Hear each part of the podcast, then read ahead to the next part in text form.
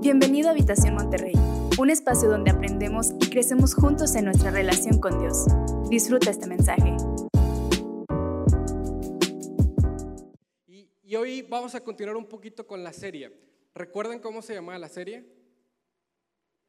Ya la están viendo ahí atrás. Estamos hablando de la iglesia del futuro. Y, y la, la semana pasada David eh, estaba en el punto final hablando un poquito de las crisis de las relaciones personales como uno de los problemas de la iglesia del futuro. Yo quiero que hablemos de eso y que hablemos un poquito de los fundamentos de la iglesia del futuro. ¿Va? Vamos a leer la Biblia en Miqueas capítulo 4, versículo 1 y 2. Eh, y quiero que me sigas con la lectura. Dice, en los últimos días el monte del templo del Señor será establecido como el más alto de los montes. Se alzará por encima de las colinas y hacia él correrán las naciones. Muchos pueblos vendrán y dirán, vengan, subamos al monte del Señor, al templo del Dios de Jacob. Dios mismo nos instruirá sus caminos y así andaremos en sus sendas, porque de Sión saldrá la ley, de Jerusalén la palabra del Señor. Está un poquito enredoso, este, a lo mejor no le entendiste prácticamente nada porque es muy poético esto que acabamos de leer del profeta Miqueas, pero está hablando un poco de la iglesia y de la influencia que tiene eh, y del reino de los cielos, tal cual. Porque precisamente, para enlazar la idea que traíamos ahorita al inicio, no es lo mismo iglesia a reino de Dios. A veces confundimos una cosa con otra. Cuando descubrimos qué significa iglesia, de hecho la iglesia cuando nos vamos a, a cuando Jesús la usó por primera vez, no hacía ninguna connotación a algo de religión, sino se refería a una asamblea a un lugar donde se iban y tomaban decisiones para poder influir en la vida social de, la, de las comunidades. No es un término religioso, sin embargo, nosotros hemos confundido iglesia muchas veces con reino de Dios. La iglesia responde al reino y no el reino responde a la iglesia. Muchas veces, por eso sucede que existen denominaciones. Ahorita hay cientos de denominaciones que unos creen que alguien puede perder la salvación, otros creen que no, alguien puede que esté en libre albedrío, otro que no, alguien cree que la manifestación del Espíritu Santo a través de las lenguas, otros dicen que no, y hay una ramificación este, de, de, creencias respecto a Dios que, que cada una entonces dice, el reino de Dios se trata de si somos salvos o no somos salvos, y disminuimos y ponemos el servicio del Dios a través del servicio de la iglesia. No quiero enredarnos también con esta parte, pero quiero como que aprendamos a diferenciar. Y, cuando estábamos leyendo aquí el libro de Miqueas, eh, lo, que, lo que decía él, él dice que la iglesia y el reino de Dios serán como un monte bien encumbrado, que todos lo verán y todos correrán hacia él. Y está hablando de la influencia de la iglesia. Y, en este afán muchas veces de, de buscar ser influencia como iglesia, hemos cometido muchísimos errores. Si es la primera vez que vienes, creo, o, ya tienes poco tiempo en la iglesia, creo que te vas a, dar cuenta de ese tipo de cosas. No quiero meterme en camisas de once varas, pero muchas veces nosotros como cristianos, con tal de ejercer una influencia sobre la sociedad, decimos, debemos de vestirnos así, para que la gente piense que yo soy cristiano. Y a veces, este, no sé, andamos con corbatitas en nuestro trabajo, con camisas manga largas, este, con zapatos, pantalón de vestir todo el día. De hecho, yo conozco gente que, que, por ejemplo, no usaba hasta shorts este, en sus casas, porque si venía Dios en ese momento, Dios no iba a saber que, era, que, él, que era cristiano porque traía short este, y no iba, no iba a irse con Dios. O sea, así de cosas tan ridículas se llegan a pensar, pero no me quiero meter en camisas de vara, once varas. A veces pensamos que la vestimenta nos puede diferenciar de los demás para ejercer influencia y muchas veces a lo mejor te han dicho es que ya eres cristiana, tienes que hacer o vestirte o verte de esta manera. ¿Te han dicho algo así? ¿Sí? Ok. No me quiero meter en camisas de vara, pero es algo que se repetía incluso este, en, en los primeros siglos de la iglesia, cuando Jesús estaba ejerciendo su ministerio. Jesús hizo una señalización hacia los fariseos. Los fariseos traían también esta parte como decir, yo quiero ejercer influencia a través de cómo me he visto, y lo que hacían ellos eh, por la ley de Moisés, ellos tenían que tener como una especie de, tiras, en donde está la ley de Moisés en los brazos y en la frente. Si le das un slide, Adrián, por favor, para que vean un poquito eh, eh, esa parte, eh, y se ponían estas tiras en los brazos y era la ley de Moisés y la, la estaban leyendo en determinado momento, tenía un significado. Sin embargo, los fariseos dijeron, bueno, es que a lo mejor esto no nos hace ver tan espirituales y nos hace ejercer influencia. Tenemos que poner este, todavía un poquito más largos todas las tiras que nos ponemos aquí con la ley de Moisés y aún tenemos que meter aquí nuestra cabeza, metían como unas cajitas en donde estaba la ley de Moisés y les colgaban de este lado. Entonces iban por las calles y ellos eran los espirituales, a los que había que respetar, a los que había que identificar como los más santos dentro de la sociedad.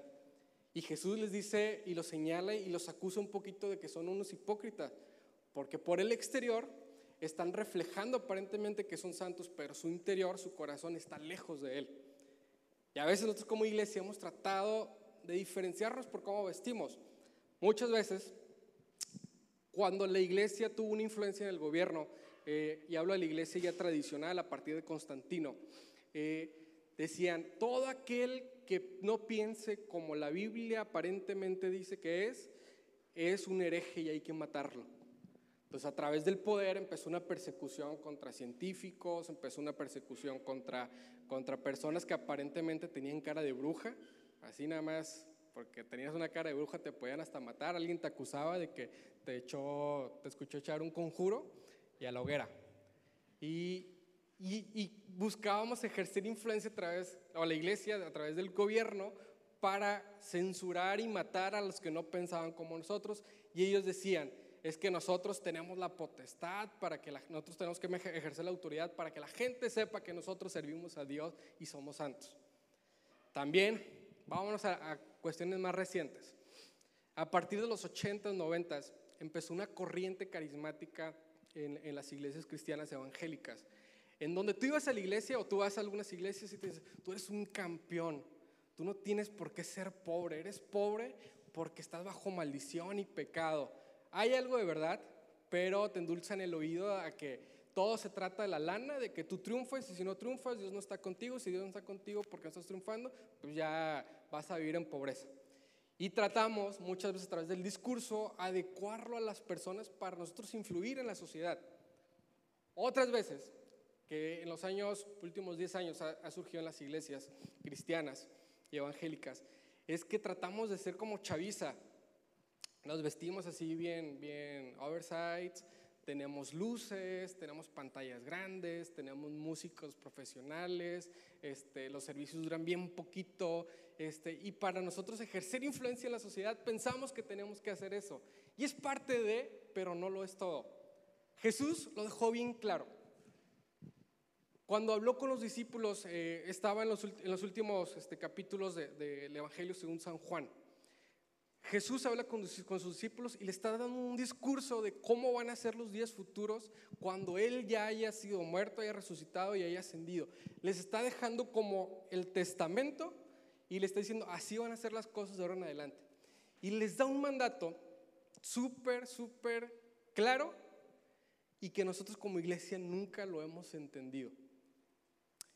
Con esto que les digo, yo puedo dejar de predicar. Todo lo que diga aquí en adelante es redundancia. Quédense con este versículo y ya si quieren dormirse, se pueden dormir sin bronca. Pero esto es lo que Jesús les mandó y esto está en Juan capítulo 13, versículo 25. Les dice a los discípulos, en esto van a conocer que ustedes son mis discípulos, que se amen unos a otros. Gracias. Así de sencillo no es por tu vestimenta, no les dijo, miren, en eso van a conocer que ustedes son mis discípulos, en que se vistan así, o en que tengan un lenguaje así, o en que ustedes ejerzan el gobierno y persigan a todos para que ejerzan la autoridad que yo les doy. No, en que ustedes se amen unos a otros, en eso los van a conocer, así de sencillo, así de simple. La iglesia del futuro no puede estar sustentada sin el amor que nos tengamos unos a otros. Pero sabes, al ser iglesia, al estar en una sociedad, no, somos, no estamos aislados de todo lo que está sucediendo en el mundo. Conforme va evolucionando el tiempo, nosotros hemos ido cambiando. Eh, y existe ahorita una crisis social bien, bien importante que ha sido abordada desde la filosofía, desde ciencias sociales, eh, que, creo que, que, que lo hemos visto bastante. Pero antes de pasar a este punto, eh, quiero retroceder un poquito. Cuando Jesús le dice, en esto van a conocer que ustedes son mis discípulos, les está diciendo la clave y los discípulos lo entendieron tal cual. No es como que, ah, ellos empezaron a vestirse de determinada manera, entendieron que se tenían que amar y, y de hecho, algo que a mí me gusta muchísimo y la verdad les recomiendo bastante es que lean de historia de la iglesia cristiana este, en sus inicios, porque es como el teléfono descompuesto muchas veces. Eh, lo que ellos escucharon, vivieron, lo vieron a primera mano y empezaron a hacer lo que Jesús les había dicho. Pero va pasando el tiempo y le vamos añadiendo cosas, cosas, cosas. Y, aparentemente ahorita existe una percepción de que el cristianismo es una creencia más, que es como que hay algo como que a lo mejor este, está chido, está padre, pues, ir a la iglesia, cantar. Eh, pero en realidad la iglesia es una generadora de cultura y de transformación de la cultura. Los discípulos entendieron y entendieron que el amor era la base de todo. Y cuando nos vamos con, a, analizar los primeros años, los primeros tres siglos de la iglesia cristiana, encontramos, por ejemplo, que Pablo dijo, ya no hay judío, ya no hay griego, ya no hay hombre, no hay mujer, no hay esclavo, no hay, no hay personas libres, sino que todos somos hijos de Dios.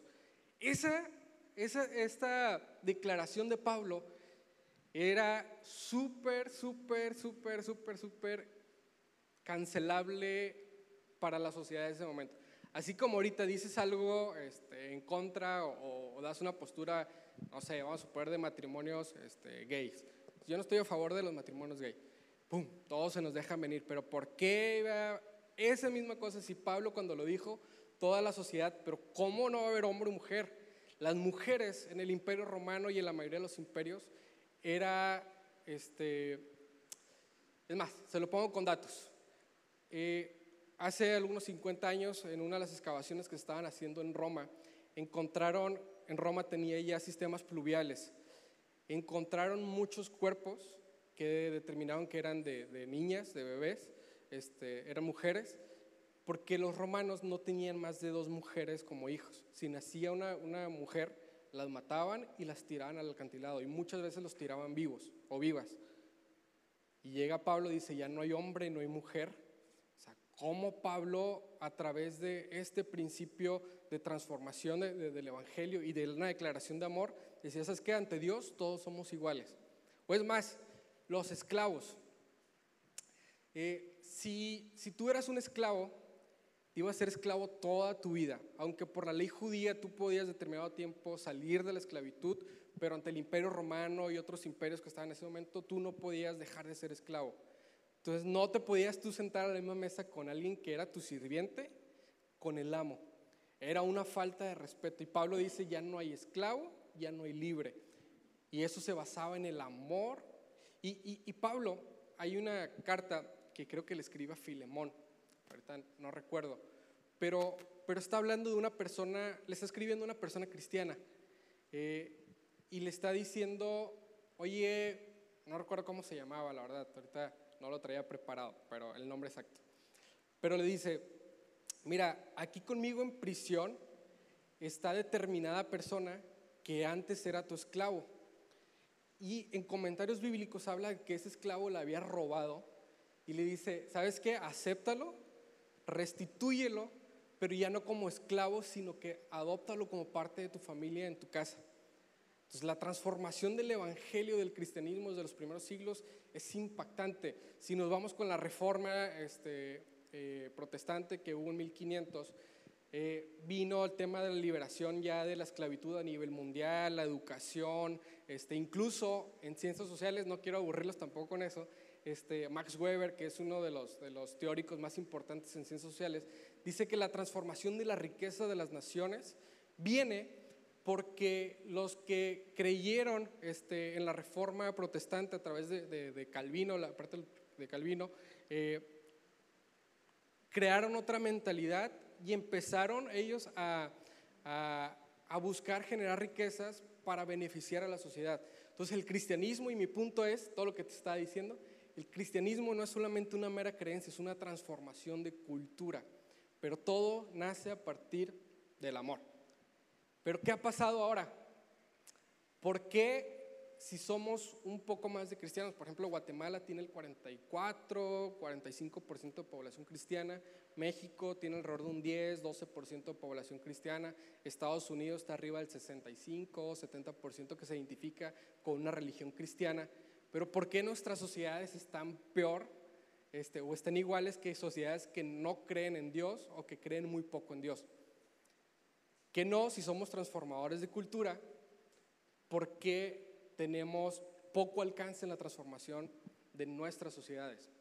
Hay un libro que les recomiendo de Landa Cobb, que es eh, La transformación eh, social a partir de la Biblia, donde ella hace un análisis, por ejemplo, en Texas. Texas anda como el 85-90% de población que se identifica con, con, religiones cristianas, que van a los domingos, igual que tú viniste hoy, este, que van quizás a grupos conexión, se saben las rolas que cantamos, leen la Biblia de vez en cuando, si le hablas algo, no, pues yo soy cristiano. Pero Texas tenía, los, cuando hizo el estudio, uno de los índices más altos este, de violencia y de robos. Entonces, como una sociedad donde aparentemente muchos son cristianos, no está siendo transformada. Y, y creo que, que parte de lo que ha sucedido es porque nosotros como iglesia estamos siendo influidos por todo el cambio social que hemos vivido. Nos hemos vuelto una iglesia individualista y ya no una iglesia que transforma. Y esto te lo quiero explicar un poquito porque nosotros como iglesia nos hemos desconectado de la sociedad. Y es parte que hemos vivido una, estamos viviendo una crisis de confianza. No creemos en el gobierno, este, no creemos en las instituciones del Estado que siempre nosotros habíamos creído. De hecho, la encuesta nacional de cultura cívica del INEGI en el 2020 o 2022 marca que confiamos nada más que nuestros vecinos. El 40% o 4 cada 10 personas confían en sus vecinos. Y las personas que ya conocemos, que tratamos día a día, el 60% de las personas sí confían, el 40% no confían en los demás. Eh, también, eh, si nos vamos también a datos estadísticos, es yo creo que he explicado un poquito eso. Dentro del top de los cinco delitos que más se cometen en México es el abuso de confianza y el fraude. Es decir, alguien que le, les prestamos nosotros nuestra confianza y literalmente nos engañó para sacar un provecho patrimonial. Y, y ese tipo de cosas, estamos inmersos en una sociedad que ya no confía. Y al no confiar nosotros como iglesia en las personas, ya no nos queremos acercar a ellos. Y ya hay un autor que, marca esto, que, desde el 2000 empezó a hablar de la sociedad líquida, que es Sigmund Bauman. Sigmund Bauman es un filósofo, bueno, era un filósofo este, y sociólogo europeo. Y dicen, ya nosotros como sociedad ya no nos podemos conectar con las personas porque nos hemos vuelto individualistas. Y dice una frase que creo que resume prácticamente todo lo que, lo que escribió posteriormente. Dice, el hombre de la moderna sociedad líquida Ahí está, se lo están poniendo. En definitiva, es un sujeto más autónomo, pero solitario. Pretende relacionarse, pero le ocasiona pánico por lo que pueda implicarle para su condición de livianidad y su amor al prójimo, uno de los fundamentos de la vida civilizada y de la moral occidental, de Occidente, perdón, se ha traducido en temor a los extraños. Nos cuesta ya relacionarnos con otros porque nos hemos vuelto sociedades individualistas es decir, y, Bauman, que, era un ateo, ¿eh? no es como que le estoy sacando un autor este, cristiano, dice que el amor, que es lo fundamental en la cultura occidental, ya no existe, ya, y en lugar de amor tenemos ya temor hacia los demás. Y esto lo podemos ver un poquito también, así como datos anecdóticos, eh, ya la gente casi no se casa. Está raro, pero ha bajado alrededor de un 50% la tasa de casamiento en, México del 2010 al 2022. Eh, luego, también un poquito sobre, sobre una encuesta que tiene el INEGI sobre, sobre, sobre maternidad. Eh, dice que las mujeres este, actualmente eh, tienen alrededor una tasa de natalidad de 1.9, o sea, 1.9 en comparación con hace 10 años que estábamos casi en 3. Eh, también, por ejemplo, la gente se está casando más grande. En el 2012 se andaban casando los hombres alrededor de los 26, 27 años, ahorita se están casando a los 34. Las mujeres de 26 se están casando ahorita a los 31. Entonces, si no has pasado esa edad, estás en la media, Si ya la pasaste, vamos a orar. Ah, no es cierto. y, y ese es un poquito ya de contexto para decirle cómo como sociedad estamos viviendo una crisis de individualización.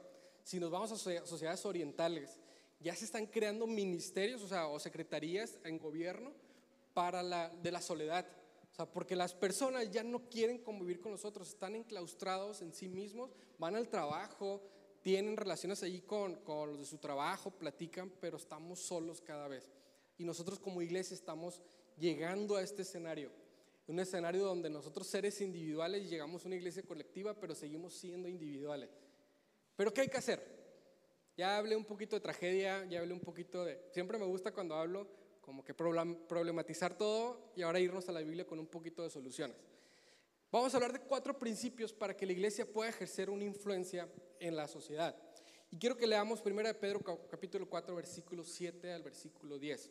Dice, el fin de todas las cosas se ha acercado, está escribiendo Pedro aquí. Y les da unos consejos a la iglesia y les dice, sean pues prudentes y sobrios en la oración sobre todo, tengan entre ustedes un ferviente amor, porque el amor cubre una, multitud de pecados. Hospédense los unos a los otros sin murmuraciones. Cada uno ponga al servicio de los demás el don que ha recibido como buenos administradores de la multiforme gracia de Dios. Ahora sí, vamos a abrochar los cinturones y nos vamos un poquito a estudiar esta parte. Va. Primer versículo que, leímos.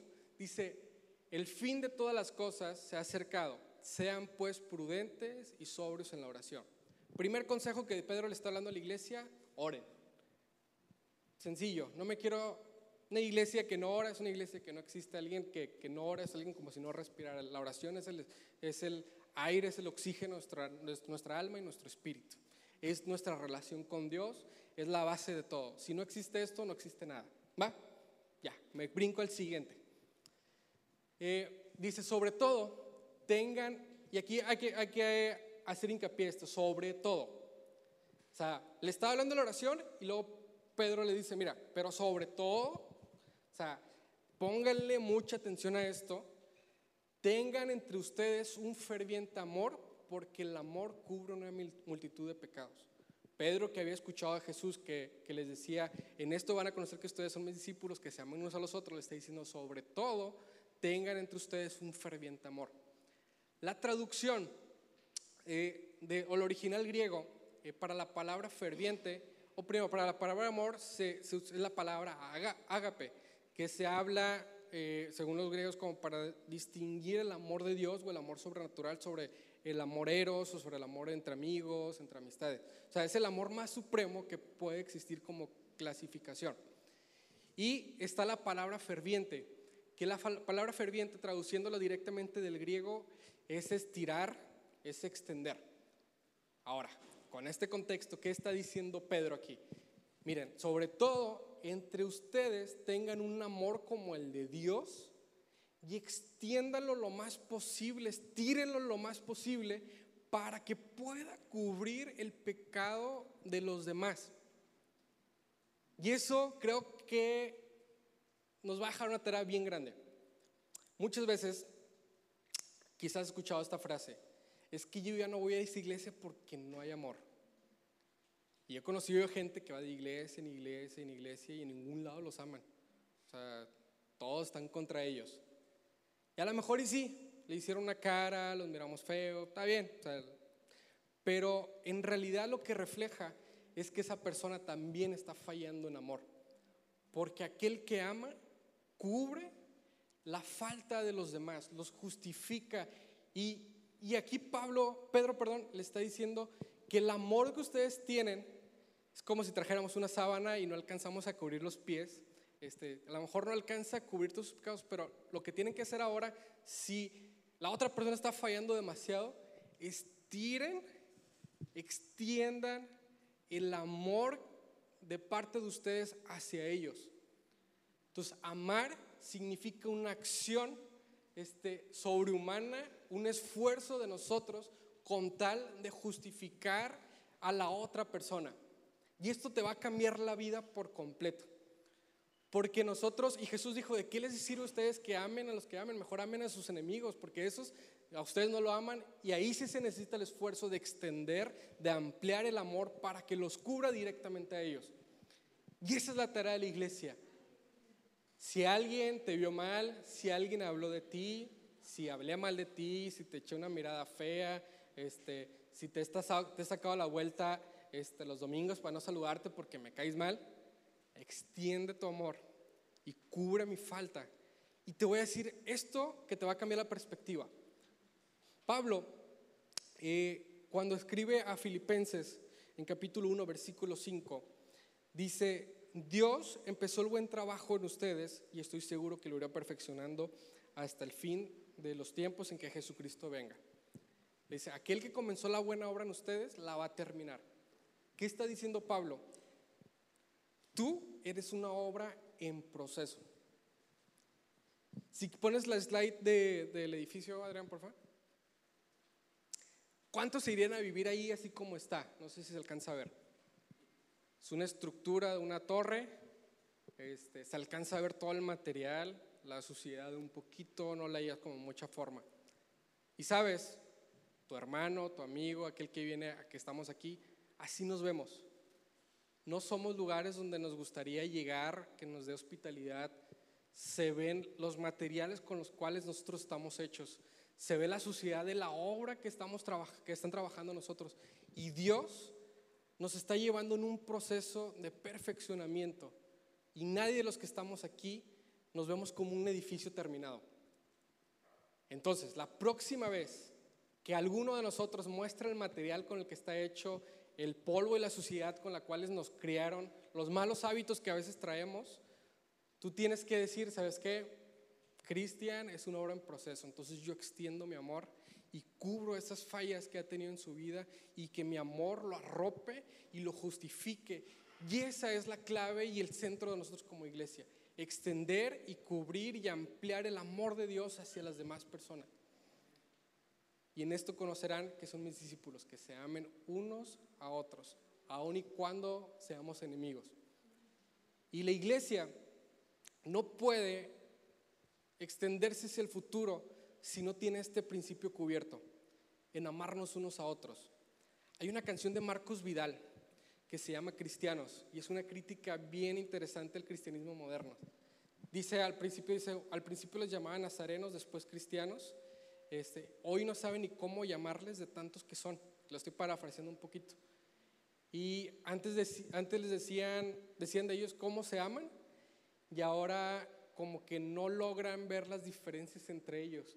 Y es una crítica bien interesante. O sea, antes, por ejemplo, los mataban, decían los circos romanos, y ahora se pelean por si galorar debemos levantar o no las manos. Y a veces estamos en esta situación porque no hemos entendido la parte del amor. Punto número tres. Dice, hospédense los unos a los otros sin murmuraciones. Vimos primero la oración, después vimos la parte del amor y estamos viendo la parte del hospedarse. Es bien raro, pero en la Biblia, en todo el Antiguo Testamento y mucho en, el, en el Viejo, se habla mucho de la hospitalidad. Sea, no es como ahorita de que, ah, pues te puedes llegar a un hotel o algo así, pero se habla mucho de la hospitalidad, pero en el Nuevo Testamento incluso Pablo escribe mucho, reciban a los hermanos en la fe, porque algunos recibieron ángeles. Bueno, hace como mucho, mucho hincapié en esto. Y, y en realidad el hospedarse en ese momento no era como que, ah, me vinieron a visitar unos amigos y a los tres días se van, este, tal cual. Lo que, lo que significaba el hospedaje en esa parte de, los primeros años de la iglesia cristiana era porque estaba siendo perseguida. Entonces muchos tenían que abandonar sus casas, sus propiedades, sus familias, sus ciudades y tenían que ir directamente este, a ciudades nuevas y los recibían cristianos. Y no era como que iban a estar uno o dos días y se iban a ir de paso, los mandabas directamente a, no sé, a Galerías Vallorienta que se detuvieran todo el día o a, o a la fundidora, no. Estaban ahí con hijos, sus esposas, este, y tenías que compartir tu espacio, tu privacidad, tu comida, tu dinero directamente con ellos. Y en este principio o en este versículo Pedro está diciendo, compartan lo que ustedes tienen con los demás. Y esa es la clave y es una expresión también del amor. A veces decimos, sí lo amo, pero no quiero compartir mi tiempo con esa persona para escucharlo. Sí te amo, pero no quiero compartir hoy lo que iba a comer o este porque sé que la estás pasando mal, me quiero limitar. Y esta parte, este principio compartir, creo que a veces somos generosos, pero somos generosos selectivamente. Y hablo de las personas, no hablo de iglesia o algo así. y nosotros tenemos que buscar la intencionalidad en esta parte. Y me brinco al, cuatro, al otro versículo y el cuarto punto. Dice, cada uno ponga al servicio de los demás el don que ha recibido como buenos administradores de la multiforme gracia de Dios. Orar, amar, compartir, servir. Servir es otra forma del amor de Dios, pero Pedro está diciendo, estos dones que ustedes tienen, todo lo que ustedes han aprendido, pónganlo al servicio de los demás. Aquí en habitación tenemos chamba para todos. Niños, este, host, lo que tú quieras puede servir. Pero no solamente aquí, tenemos que servir allá afuera, porque una iglesia que se sirve a sí misma este, pronto dejará de ser útil a la sociedad. Rod Bell, un pastor que no estoy de acuerdo en muchas cosas con él, pero tiene una frase que me gusta mucho. Dice, la medida de, medir, o la, manera de medir, perdón, a la iglesia no es por su sana doctrina, no es por qué tan bien se viste, que tan bien habla, sino por la influencia que tienen estos para hacer que su comunidad se vuelva a Dios. Y es a través del servicio que nosotros tenemos que ir conectando directamente con ellos. Y tenemos, lo, por ejemplo, que se hizo la vez pasada con, mujeres, que se hizo una gestión para detección de cáncer de mama, es un servicio. Si tenemos que ir y influenciar en temas políticos, es un servicio a la sociedad. Si tenemos que meternos en el arte como iglesia, es un servicio a la sociedad, porque estamos transformándolas tal cual. Y hay un principio eh, que, que, quiero que te quedes con esto. Y, y de verdad, esto cuando lo entendí un poquito, no así yo tener un chorro, soy una obra en proceso, pero sí me cambió muchas perspectivas. Vimos cuatro principios, que era orar, amar, compartir y servir. Cuatro principios o cuatro patas que sostienen el banco de la iglesia al momento de, de servir. De estos cuatro, uno tiene que ver directamente con Dios. Nosotros tres solo tienen que ver con la, nuestra relación con el prójimo. Es decir, si lo ponemos en porcentajes, el 25% de estos mandatos tienen que ver con Dios, el 75% tiene que ver con las personas. Vámonos a ver los, los 10 mandamientos como eh, guía básica de comparación de los mandatos que Dios dejó.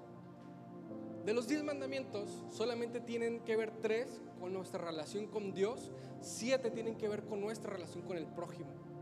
Es decir, el 70% de la carga este, normativa que tenía los 10 mandamientos se trataba más de relacionar nuestra o de, regular nuestra relación con las personas en lugar de nuestra relación con Dios. Y nosotros como cristianos a veces hemos perdido esta balanza. Queremos 95% Dios y 5% personas de saludarle y vámonos. Pero se trata más de las personas siempre y cuando tengamos el fundamento de Dios. Y Juan dice, ¿cómo tú vas a decir que amas a, que amas a Dios si no amas a tu hermano que ves? A, tu, a Dios que no ves, si no amas a tu hermano que, que ves. O sea, si lo que tienes más próximo no lo puedes amar, no puedes decir que tú estás amando a Dios.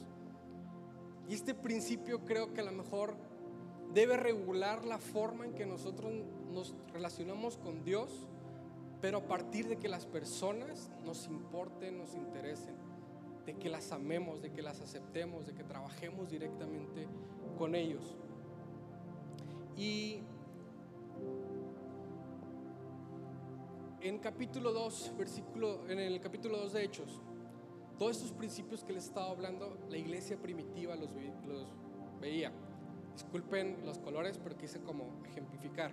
Dice, todos los días se reunían en el templo y partían el pan en las casas, está hablando de la, de la iglesia primitiva, partían el pan de las casas, compartir, y comían juntos con alegría y sencillez de corazón, amor, mientras alababan a Dios, oración, y brindaban ayuda a todo el pueblo, servían.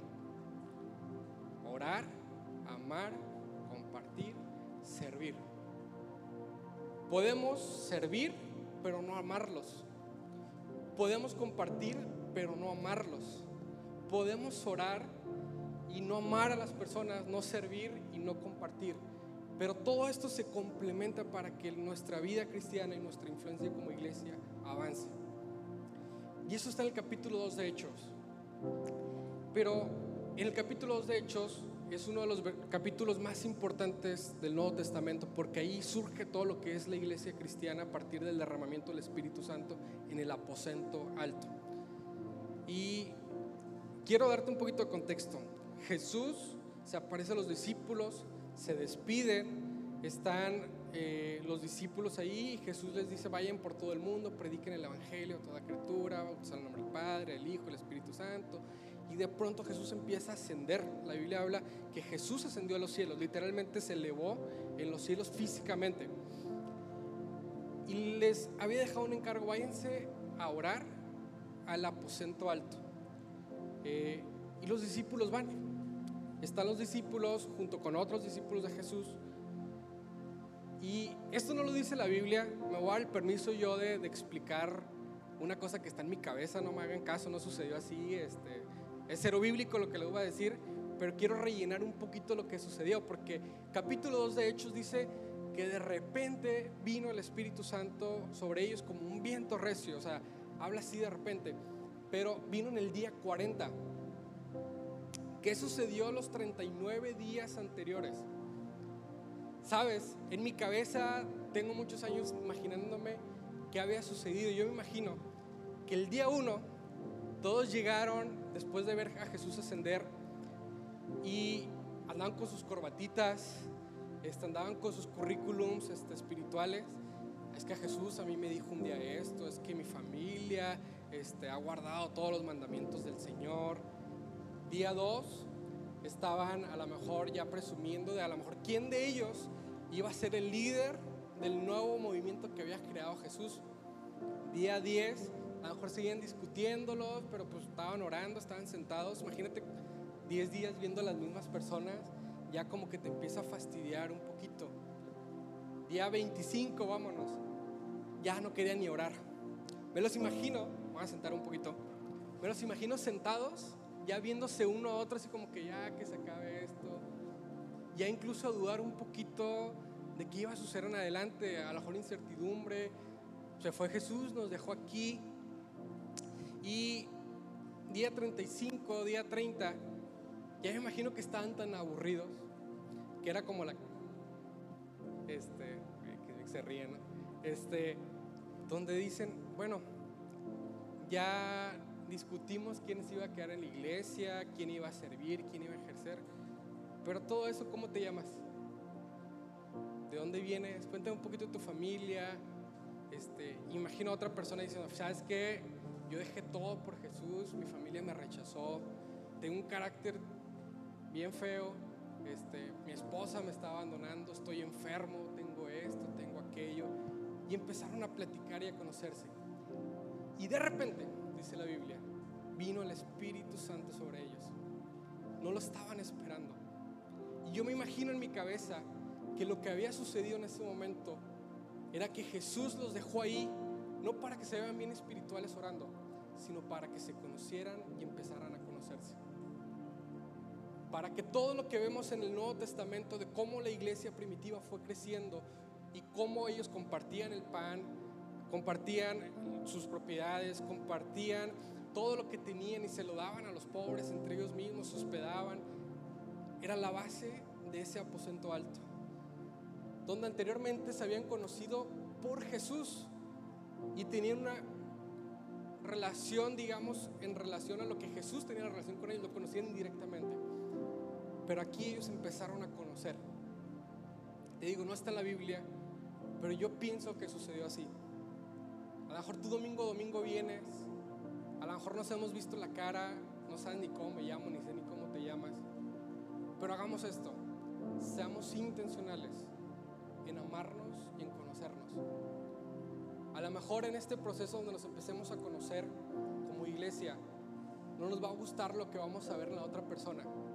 Tenemos hábitos, tenemos costumbres, tenemos medio rara la cabeza respecto a ciertas cosas, pero hay que extender el amor para cubrir nuestras fallas y para cubrir las debilidades de la obra en proceso que somos nosotros.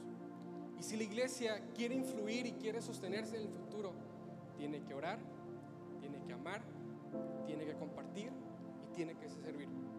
No podemos hacer una, otra u otra cosa. Debemos de ejercer nuestra nuestra administración de todo lo que hacemos en relación a eso, pero lo principal de todo, como dice Pedro, sobre todo, ámense con amor ferviente.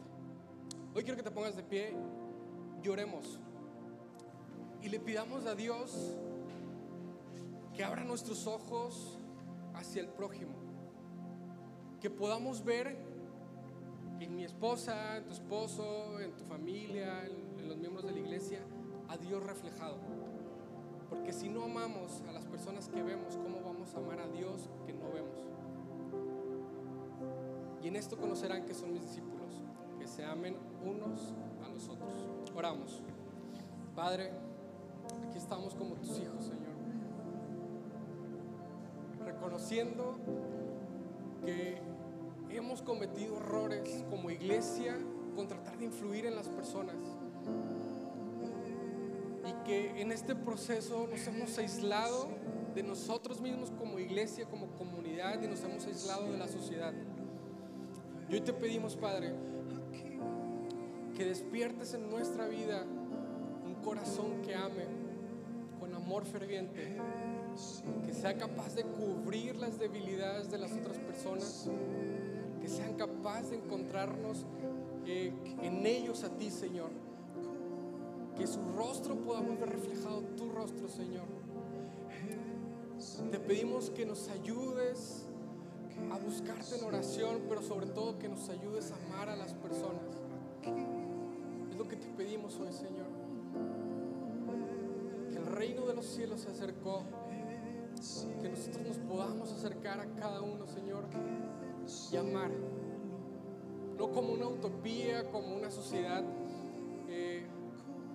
fantasiosa, Señor, sino como algo que vivió la iglesia primitiva. Que podamos amar a pesar de las fallas, que podamos amar y amarnos a nosotros mismos a pesar de las debilidades, Señor. Y permítenos compartir nuestros recursos, compartir nuestras habilidades, compartir nuestros tiempos y servir a la sociedad, Señor, para que ésta se vuelva a ti. Gracias, Señor. Gracias por acompañarnos. Si necesitas conectar con nosotros, entra a www.iglesiahabitación.com o búscanos en redes sociales como Habitación Monterrey.